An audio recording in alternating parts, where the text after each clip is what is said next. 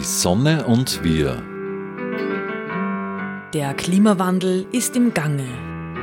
Die Sonne schenkt uns Lösungen für unsere Zukunft. Wir halten mit Expertinnen und Experten Ausschau nach neuen Wegen. Die Sendereihe zum Klimaschutz. Herzlich willkommen zu einer weiteren Ausgabe Die Sonne und wir. Mein Name ist Maris Newerkler, ich begrüße Sie aus dem Studio.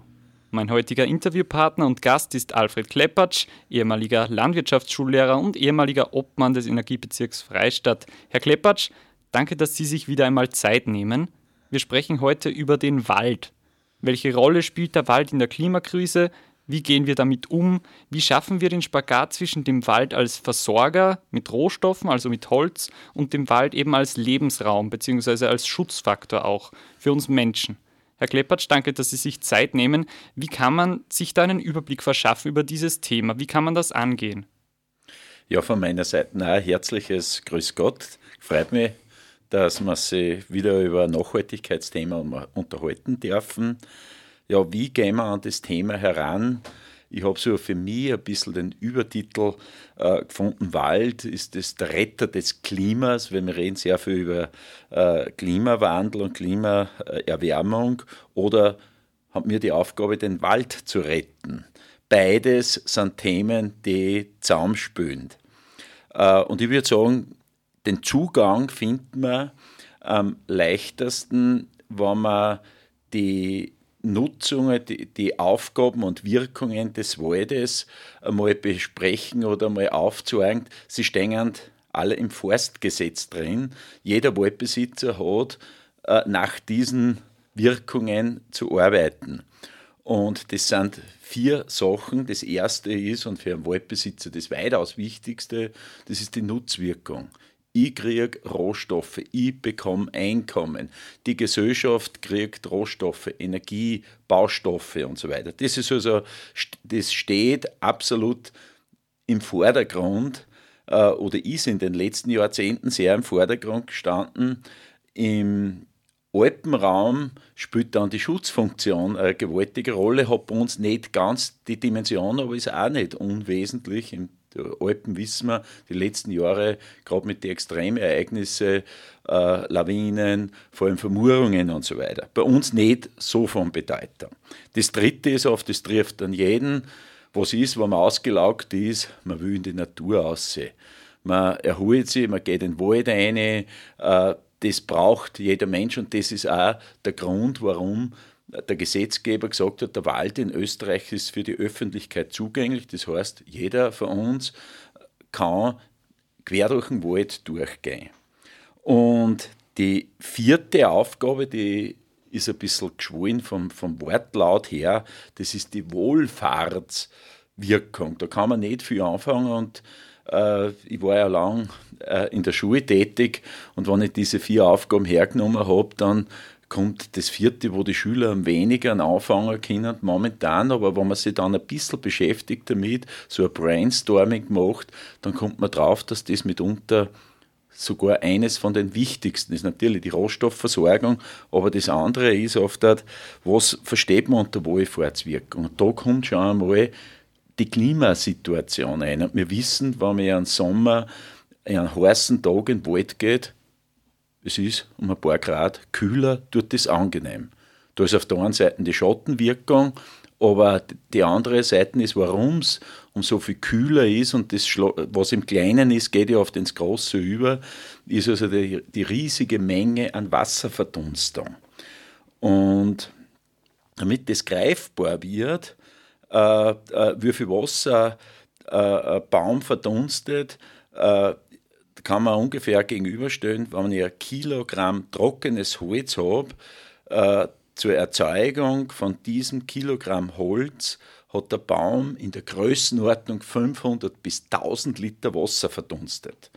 Und das ist eine gigantische Energiemenge, weil diese Verdampfungsenergie, das ist gewaltig. Und das ist so wichtig äh, für, für die klimatische Situation.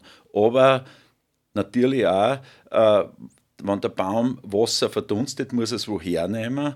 Und wir wissen, wenn ich im Wald bin und es fängt zu regnen an, es dauert vielleicht zehn Minuten, vier Stunden, bis das die ersten Tropfen überhaupt am Boden kommen und dann versickert das sehr langsam. Wir haben da eine unheimliche Speicherwirkung äh, und das schlägt sich alles klimatisch sehr stark äh, nieder. Das ist also so die Aufgabe. Dann kommt natürlich, wenn ich jetzt das Klima hernehme, das gehört auch noch zur Wohlfahrtswirkung äh, dazu, wenn der Baum Holz macht, dann ist ja das ein chemischer Prozess und Klima hängt sehr stark mit der atmosphärischen Zusammensetzung zusammen. Holz besteht in erster Linie aus Kohlenstoff äh, und Wasserstoff, Sauerstoff, also Kohlenwasserstoffverbindungen und damit wird CO2 aus der Luft gebunden. Umgekehrt muss ich sagen, wenn es verharzt, dann ist es wieder in der Luft. Aber ich bin damit in einem absoluten Kreislauf drinnen. Das ist also so der erste Zugang. Der Wald leistet unheimlich viel für uns als Gesellschaft. In diesen vier Bereichen Nutzwirkung, Schutzwirkung, Erholungswirkung und das Wohlergehen für uns alle, äh, unser Lebensraum kriegt damit eine hohe Qualität. Jetzt ist es schön und gut, also wir haben die verschiedenen Aufgaben vom Wald. Jetzt haben wir aber leider auch unser anderes, wahrscheinlich größtes Problem, nämlich die Klimakrise. Und unserem Wald äh, geht es dem nach wie vor gut. Wahrscheinlich nicht immer, beziehungsweise kann uns der immer weiterhin versorgen mit diesen Aufgaben, ist ja wahrscheinlich die große Frage. Genau. Zum einen hilft uns der Wald, die Klimasituation etwas zu stabilisieren. Auf der anderen Seite haben wir das Problem, gerade in den letzten Jahren sehr stark, dass der Wald wahnsinnig unter der Klimaerwärmung leidet. Das hat ein paar Hintergründe und ein Hintergrund liegt darin, dass man in den letzten, sage ich, ungefähr 100 Jahren den Wald massiv umgebaut haben als Waldbesitzer. Äh, wir haben im Vordergrund immer die Nutzwirkung und dann stellt sich für einen Waldbesitzer die Frage, welche Bäume muss ich pflanzen, damit ich wirtschaftlich den besten Ertrag habe. Und da haben wir ein Patentrezept in den letzten 100 Jahren gehabt, setzen wir Fichte. Fichte hat, einen, hat waldbaulich ein paar wesentlich paar wesentliche Vorteile, vor allem wirtschaftlicher Hinsicht. Es wächst relativ schnell, hat wenig Krankheiten, hat einen sehr schönen geraden Stamm äh, und ist von den Sägewerken sehr begehrt, weil man eine hohe Ausbeute hat und damit ist das Patentrezept losgegangen, setzen wir Fürchten, machen wir Waldumbau, das ist lang gemacht worden, äh, dass man nur mehr Fichten setzt. Die Fichte hat aber auch Nachteile. Sie wurzelt relativ flach. Das heißt also, wenn es lang trocken ist, dann kommt die Fichte sehr stark in Stress. Und eigentlich ist es ein Baumort des kühlen Klimas. Also wenn ich bei uns so hernehme, würde ich sagen, so von 500, 600 Meter Seehöhe bis 1500 Meter, so in der Größenordnung. Und wenn es jetzt wärmer wird, dann kriegt es Probleme. Und wir haben da das Problem gehabt, dass man die Fichte auch in den Niederungen bis in die Donauauen oben, äh, gesetzt hat, tut das auch gewachsen, aber die letzten zehn Jahre im Wesentlichen verschwunden, mhm. weil es einfach klimatisch nicht mehr zusammenpasst. Also das ist ein Faktor, da geht es in Wald nicht mehr recht gut. Okay. Wie leicht ist dann die Frage eigentlich, kann man das Problem dann lösen? Wahrscheinlich wird man es nicht in die Richtung lösen können, dass die Fichte unsere Baumart bleibt in Österreich. Oder glauben Sie, dass das möglich ist, dass wir unsere Fichten behalten können? Oder müssen wir die sogar behalten, weil wir das Holz brauchen? Ich glaube, dass die Fichte auch in den nächsten 100 Jahren eine Bedeutung haben wird, mhm. aber in einer anderen Dimension. Der österreichische Wald äh, wird derzeit zu circa 50 Prozent mit Fichten bestockt. Der Faktor wird sich verändern. Vielleicht sind es dann nur mehr 20, 25, also in den höheren äh, Lagen. Dort wird die Fichte sicherlich ein Thema sein. Aber nicht mehr als Reinkultur, als Monokultur, sondern in der Mischung drin. Da glaube ich schon, dass die Fichte auch in Zukunft nur eine Bedeutung hat. Aber äh, es ist immer eine Frage äh, des Maßes. Das ist ein Faktor. Ein anderer Faktor bei der Fichte wird sicher äh, in den nächsten Jahren noch viel zukommen. Es ist eine Fichte nicht Fichte, wie bei uns leider. Es gibt Menschen, die, die wollen es warm haben, die fühlen sich wohl und der andere sagt, ich, ich, ich vertrage das nicht, diese Hitze. Und das ist bei den Baumarten genau dasselbe, dass es Individuen gibt, die, die wärmere Verhältnisse vertragen, auch bei der Fichte. Und da geht es also dann darum, dass man die richtigen genetischen Herkünfte auch findet. Und da könnte es auch sein, dass man ausländische Fichtenarten, äh, die klimatisch stabiler sind, aber natürlich andere Baumarten. Äh, die, der Wald wird, aus meiner Sicht, muss äh, bunter werden. Äh, das hat auch ökologische Vorteile, weil mit der Fichte, reinen Fichte, haben wir, haben wir das Problem auch, dass die, die Fichtennahlen relativ äh, äh, schwer verdaulich fürs Bodenleben sind und damit die Humusbildung relativ schlecht ist. Den Schülern habe ich es immer so erklärt, wenn ich Fichtenmonokultur habe, dann ist es so, wie wenn ich, wenn ich einen Schweinsbraten serviere. Und wenn ich Monokultur habe, dann heißt das Frühstück Schweinsbraten, Mittagessen Schweinsbraten, Abendessen Schweinsbraten, nächsten Tag in der Früh zum Frühstück gibt es wieder ein Schweinsbraten. Schweinsbraten. Genau.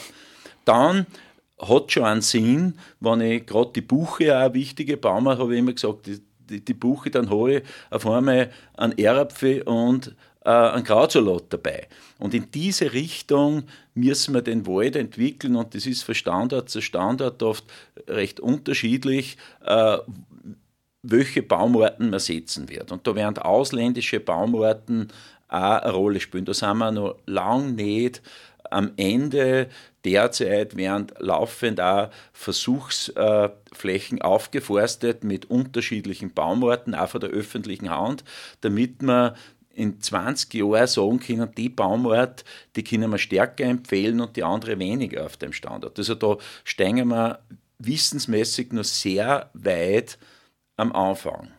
Die Sorge, die ich habe, ist, äh, wenn man wenn der Klimawandel sich so weiterentwickelt, dann finden wir jetzt die richtigen Baumarten äh, und dann wollen wir es anpflanzen und wenn es groß wird, dann passt es schon wieder nicht mehr, weil die, die, Klimaveränderung so schnell vor sich geht. Genau, das wollte ich ja fragen, weil ja. was soll eben jetzt eigentlich ein Waldbesitzer, eine Waldbesitzerin machen in dieser Situation? Ist ja eigentlich schwierig. Wir haben ja, schon den Borkenkäfer ja, da, genau. der die Fichten äh, alle nach der Reihe umbringt in bestimmten Gebieten. Genau. Was kann man jetzt machen?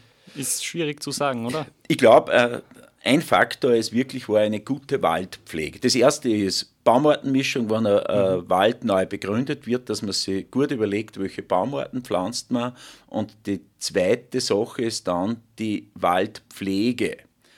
Wir haben das Problem äh, auch in Österreich, dass eigentlich viele Wälder und vor allem auch Fichtenwälder eigentlich überbestockt sind. Es stehen zu viele Bäume, weil die, die Durchforstung nennt man das oder Leiterung auch, äh, das ist viel Arbeit und bringt wenig äh, und deswegen ist oftmals nicht gemacht worden äh, und wir haben dann die Situation, dass die Bäume sehr nahe aneinander stehen, die brauchen wesentlich mehr Platz. Und wenn man ja so einen Wald reingeht, der ist 20 Meter hoch und hat 5 Meter oder 4 Meter nur eine grüne Krone, die sind nicht vital, die sind schmal und lang. Zu den Schülern habe ich immer gesagt, das sind Zahnstocherbestände, äh, die die haben halt auch nicht die Widerstandskraft. Das heißt also, ich muss den Einzelindividuen früher entsprechenden Raum geben und gut pflegen, dann ist der Einzelstamm äh, vitaler. Das gilt aber auch für die anderen Baumarten und da haben wir erhebliche Defizite, vor allem im Privatwald. Äh, die Forstunternehmen, die sind da wesentlich professioneller unterwegs. Äh, da ist also der Bauernwald, viele Bestände, die schreien eigentlich nach Holzernte. Das wäre gut, wenn da die Stammzahl runterkäme. Das ist ein wesentlicher Faktor. Dann kommt, das ist also dann die, die rechtzeitige Pflege und dann kommt noch ein Punkt dazu, äh, früher hat es sehr viele Kahlschläge gegeben und dann ist neu aufgeforst worden. Das heißt, alle Bäume auf einer Fläche sind gleich alt und im Wesentlichen gleich hoch. Ich habe keine Höhenstruktur drinnen und da wäre es gut, dass man also auch Höhenstrukturen zusammenbringen, dass man ältere, mittlere, jüngere Bäume haben und dieser Umbau sollte fließend gehen. Da haben wir schon Möglichkeiten, äh, dass wir einen strukturierten Wald zusammenbringen. Also wir müssen den Wald gut pflegen. Dann wird auch, auch mit der Fichte der Wald stabiler und widerstandsfähiger gegen Schädlinge, Krankheiten und letztendlich gegen den Klimawandel. Aber der, der Rohstoff Holz ist uns ja trotzdem in der Zukunft wahrscheinlich weiterhin gleich wichtig oder noch wichtiger, wo wir sagen, natürliche Rohstoffe verwenden, nachhaltig bzw. nachwachsende Baustoffe, wie auch immer, verwenden. Hm, wie kann man das da berücksichtigen?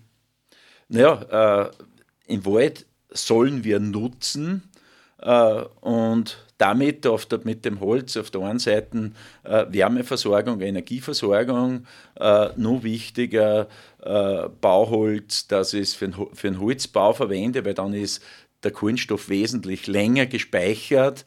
Äh, ich ersetze Beton, der doch relativ energieintensiv und fossilintensiv ist. Äh, also das sind Möglichkeiten. Und wenn ich in Wald pflege, dann bringe ich ja Holzerträge auch wieder raus. Das muss man sagen. Und ähm, Wald eben als Retter des Klimas, wenn wir auf, in dem Bereich nur weiter schauen, äh, ist natürlich das Ziel, dass wir den Wald so erhalten. Und äh, andererseits muss man dann überlegen, ob man bestimmte Gebiete des Waldes dann tatsächlich eben beispielsweise als nachhaltigen Rohstofflieferant nützt und andere Gebiete dann wirklich ganz sozusagen zum Klimaschutz, zur wie auch immer Sauerstoffumwandlung oder geht das in einem? Muss unser ganzer Wald alles das ist, können? Das ist ein schwieriges Thema, das auch emotional äh, und politisch stark diskutiert wird. Äh, die, die, die, die, die äh, Unterschutzstellung von Waldflächen, um die Biodiversität zu erhöhen. Mhm. Äh, ich persönlich glaube, dass da schon eine Berechtigung ist für, für, für diese Sache. Wo, ich muss aber andererseits sagen, wenn ich außer wenn, wenn ich außer Nutzung stehe, dann gehen uns Rohstoffe ab. Da müssen mhm. wir behutsam umgehen. Mein Zugang ist eher, dass ich sage, ich mache also eine gute, nachhaltige Waldbewirtschaftung, wo ich auch Erträge außerbringe und damit letztendlich ich sage also Holzhäuser baue und nicht mehr Betonhäuser, dann speichere ich dort drinnen äh, das, äh, den Kohlenstoff. Äh, wobei ich auch Verständnis habe, dass manche Flächen äh, sinnvoll sind, dass man es unter, unter Schutz stellt. Aber ich würde das persönlich wirklich wahr mit Augenmaß machen da, da habe ich selber ein bisschen ein mhm. gespaltenes Herz und bin fachlich auch nicht so tief drinnen, äh, dass ich das so beurteilen kann. Ich weiß aber, dass man in der Rohstoffversorgung, wenn ich in Richtung Energie gehe, ja weit weg sind äh, von einer nachhaltigen äh, Nutzung. Und wenn ich die Energie brauche, ist es aber noch besser, ich nutze aus nachhaltiger Waldwirtschaft die, er zeigt die Energie aus nachhaltiger Waldwirtschaft, dass wir das ist Öl, Gas, Kohlen und womöglich damit nur Kriege finanziere. Äh, andererseits eben Übernutzung des mhm. Waldes dürfen wir dadurch eben auch nicht verursachen, dass wir unsere Rohstoffe nur genau. vom Holz gewinnen. Genau. Übernutzung ist auch ein spannendes Thema. Die Situation haben wir in Österreich derzeit absolut nicht. In der Österreich, bis auf manche Flächen, das, aber im, im, im großen Durchschnitt haben wir eher aus meiner Sicht eine Unternutzung. Wir haben sehr viele Durchforstungsrückstände, äh, gerade im Privatwald, äh, wo zu wenig gepflegt wird und damit da zu wenig Holz rauskommt und dann haben wir also diese Zahnstocherbestände. Äh, das ist die eine Seite. Die andere Seite ist aber, äh, dass wir einen starken Energiehunger haben und dann wollen wir es mit Biomasse machen und wir wissen auch, dass sehr viel Holz importiert wird. Da müssen wir aufpassen, dass man sagt, wir schützen unseren Wald und dann beuten wir über Umwege äh, die Wälder in anderen Ländern aus. Viel Holz kommt Rumänien, Bulgarien unten und da geht es oft auch um eine globale Gerechtigkeit, dass man das auch ein bisschen im Blick hat. Wie konkret können wir jetzt, wie würden Sie sagen, können wir unserem Wald helfen dabei, dass er uns bestehen bleibt? Äh, dass er uns bestehen bleibt, äh, da fangen die als erstes mit dem an, wir müssen einen Lebensstil finden, äh, wo die Klimaveränderung nicht mehr in der Dimension stattfindet, wie es jetzt ist. Das ist fast für mich die Nummer eins. Äh, und dann kommt der zweite Punkt, dass ich, dass ich wirklich wo eine gute Waldpflege, äh, Hege und Pflege mache, dass er sich vital entwickeln hat. Es ist wieder Baumartenmischung, Pflege, äh, äh, sorgsamer Umgang. Da spielt vielleicht auch das noch mit, ein Thema, das wir noch gar nicht angeschnitten haben, auch Wald und Wild, dass, dass sie rare Baumarten auch entwickeln können mit Wildschutz, aber auch, dass entsprechende äh, Wildbewirtschaftung gemacht wird. Das ist auch oft ein Thema, äh, das da ist, dass manche Baumarten aufgrund der Wilddichte einfach nicht aufkommen. Mhm. Äh, ja, sprechen wir da gern darüber. Biodiversität ist immer dieses große Thema, das da im, im Raum steht. Biodiversität ja. schützen im Wald. Kann man das machen, wenn das gleichzeitig auch äh, Nutzwald ist? Ich glaube, dass sich das sehr wohl verbinden lässt, aber man muss vernetzt denken in dem Zusammenhang. Biodiversität fängt damit an, dass ich mehrere Baumarten drinnen habe, mhm. dass ich manche äh, sensible Ökosysteme, Sumpfbereiche äh, nicht mehr die, als trocken lege, sondern manche Bereiche auch Ök Kleinökosysteme bestehen lasse. Das kann auch Flächenstilllegung sein. Äh, da muss man das richtige Augenmaß finden.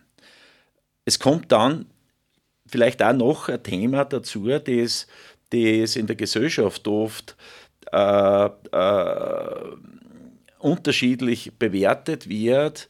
Äh, ich habe die Jagd angesprochen. Äh, eine gute äh, Jagdbewirtschaftung ist wichtig, damit der Wildbestand nicht zu hoch ist, damit sie also seltenere Baumarten entwickeln können.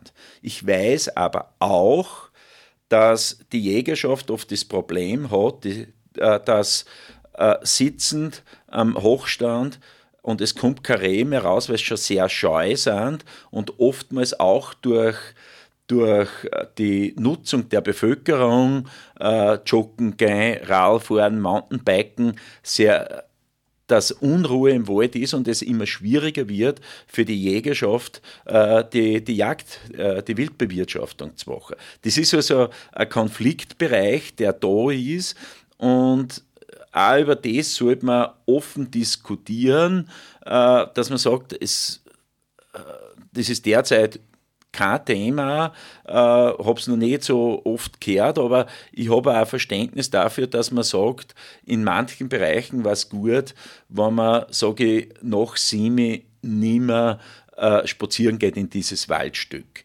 weil die Wildbewirtschaftung ja auch ein Thema ist. Also da gibt es äh, Interessenskonflikte. Mhm. Der Bürger will sie erholen, das steht einmal zu. Äh, der Jäger muss die, die Wildbewirtschaftung machen, aber es stört eins das andere. Das sind Themen, die oft diskutiert werden und da sollte man hinkommen, gegenseitiges Verständnis. Alles hat seine Berechtigung. Aber sehen Sie das jetzt als ein großes Problem, den Tourismus im Wald in Österreich, oder würden Sie sagen, eher jeder Einzelne mit Vorsicht bzw. mit Achtsamkeit auf den Wald aufpassen? Ich, ich glaube, dass wirklich auch darum geht, äh, dass es um Achtsamkeit geht, Äh, natürlich braucht man manchmal auch äh, Grenzen, wo der Gesetzgeber sagt, da stopp, das darf nicht mhm. mehr sein. Aber wir wissen, mit Gesetzen kann man nicht alles regeln, sondern wir werden als Gesellschaft äh, sich damit auseinandersetzen müssen. Und die Sendung da ist ja auch dazu da, dass man letztendlich die Sensibilität, äh, die Vernetztheit der Problematik der Gesellschaft bewusster macht und damit da sensibler umgeht, damit und Verständnis in andere Berufsgruppen eine äh, versteht. Hm. Das ist, glaube ich, deswegen Sicher, ja. machen wir ja diese Sendung. Ja?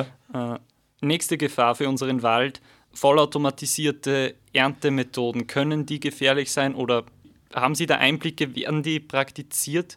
Sind die tatsächlich gefährdend? Oder äh, wie muss man das da differenziert betrachten? Die Technik entwickelt sich weiter, mhm. die Gesellschaft hat sich weiterentwickelt. Wir sind heute in der Situation, jede Firma momentan ein bisschen Änderung, sucht äh, Arbeitskräfte äh, und Arbeiter, die noch mit Hand und Fuß arbeiten, die finden wir fast nicht mehr. Äh, also, sage so, äh, äh, Waldarbeiter zu finden, die mit der Hand, mit der Motorsäge und mit Hacke mhm. letztendlich den Wald bewirtschaften, während immer weniger. Diese Realität muss man zur Kenntnis nehmen. Ob es eine gute Entwicklung ist oder nicht, das sei dahingestellt. Aber es ist derzeit so. Und meine Haltung ist, dass immer noch besser ist, den Wald zu pflegen und zu nutzen, mit Harvester, mit den Maschinen, als wir gar nicht. Aber besser wäre es, trotzdem nur die händische Arbeit. Ich tue es selber sehr gerne, ich bin jetzt in Pension, ich habe mehr Zeit dazu. Ich weiß aber auch, dass man derzeit Gesellschaft und wirtschaftliche Rahmenbedingungen haben, dass die Maschine einfach billiger arbeitet als wir Arbeiter äh, und das müssen wir zur Kenntnis nehmen. Da passen die Parameter eigentlich äh, nicht mehr. Äh, also das ist ein notwendiges Übel derzeit, vielleicht wird es eh wieder einmal anders da. Die Sorge habe ich schon ein bisschen äh, mit diesen großen Maschinen, Harvester, äh, die haben heute eine Größe 15 bis 20 Tonnen Maschinen, also schwerstes Gerät vor den Wald und macht das, da kommt es zu Bodenverdichtungen. Wenn der Boden trocken ist, geht es ja nur eher, aber wenn ich Unternehmer bin, dann will ich eigentlich äh, fünf Tage in der Woche arbeiten, ob es jetzt schön ist oder regnet. Und da kommt schon zu starken Belastungen des Waldbodens, das nicht unbeträchtlich ist. Und ich sehe es wirklich war mit Sorge, äh, dass die Holznutzung sehr klar in Richtung vollautomatisierte Holzernte äh, geht. Aber die Rahmenbedingungen sind derzeit so. Aber ich würde nicht sagen, jetzt der Harvester ist schlecht. Ich glaube, wir, wir müssen froh sein, dass wir damit nutzen können und vor allem auch, wenn große Schadensereignisse sind, Stürme, äh, Dürren, Käferbefälle, äh, dann haben wir wenigstens die Schlagkraft, dass wir das äh, äh aufarbeiten können. Aber ich finde es gut und wichtig, dass man eine waldschonende äh, Arbeit macht und die ist sicherlich motor manuell, sagt man, besser. Und ich tue es sehr gern. Ich habe auch nicht mehr den Leistungsdruck und das weiß ja jeder, wenn einer auf die Nacht heimkommt und legt sich auf den Zoff und ist hundsmiert und hat auch Freude gehabt, dass er, dass er gearbeitet hat. Die Dimension, die müssen wir auch sehen und die geht heute im Berufsleben oftmals sogar verloren. Es geht nur mehr um Leistung äh, und, und, und Euro. Äh, das ist ein, sind wichtige Faktoren, aber das ist nicht alles. Und beim Wald ist genau dasselbe. Hm. Also unsere halbe Stunde ist schon wieder fast vorbei. Vielleicht noch in ein, zwei Sätzen Ihr Conclusio zu der Frage des Tages eben, müssen wir den Wald retten oder ist der Wald der Retter unseres Klimas?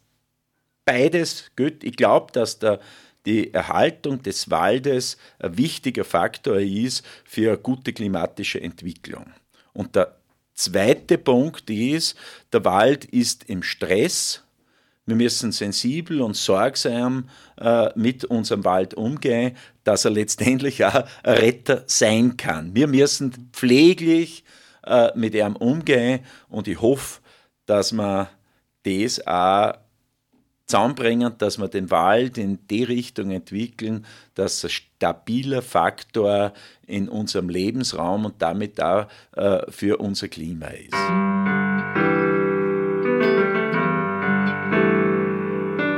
Die Sonne und wir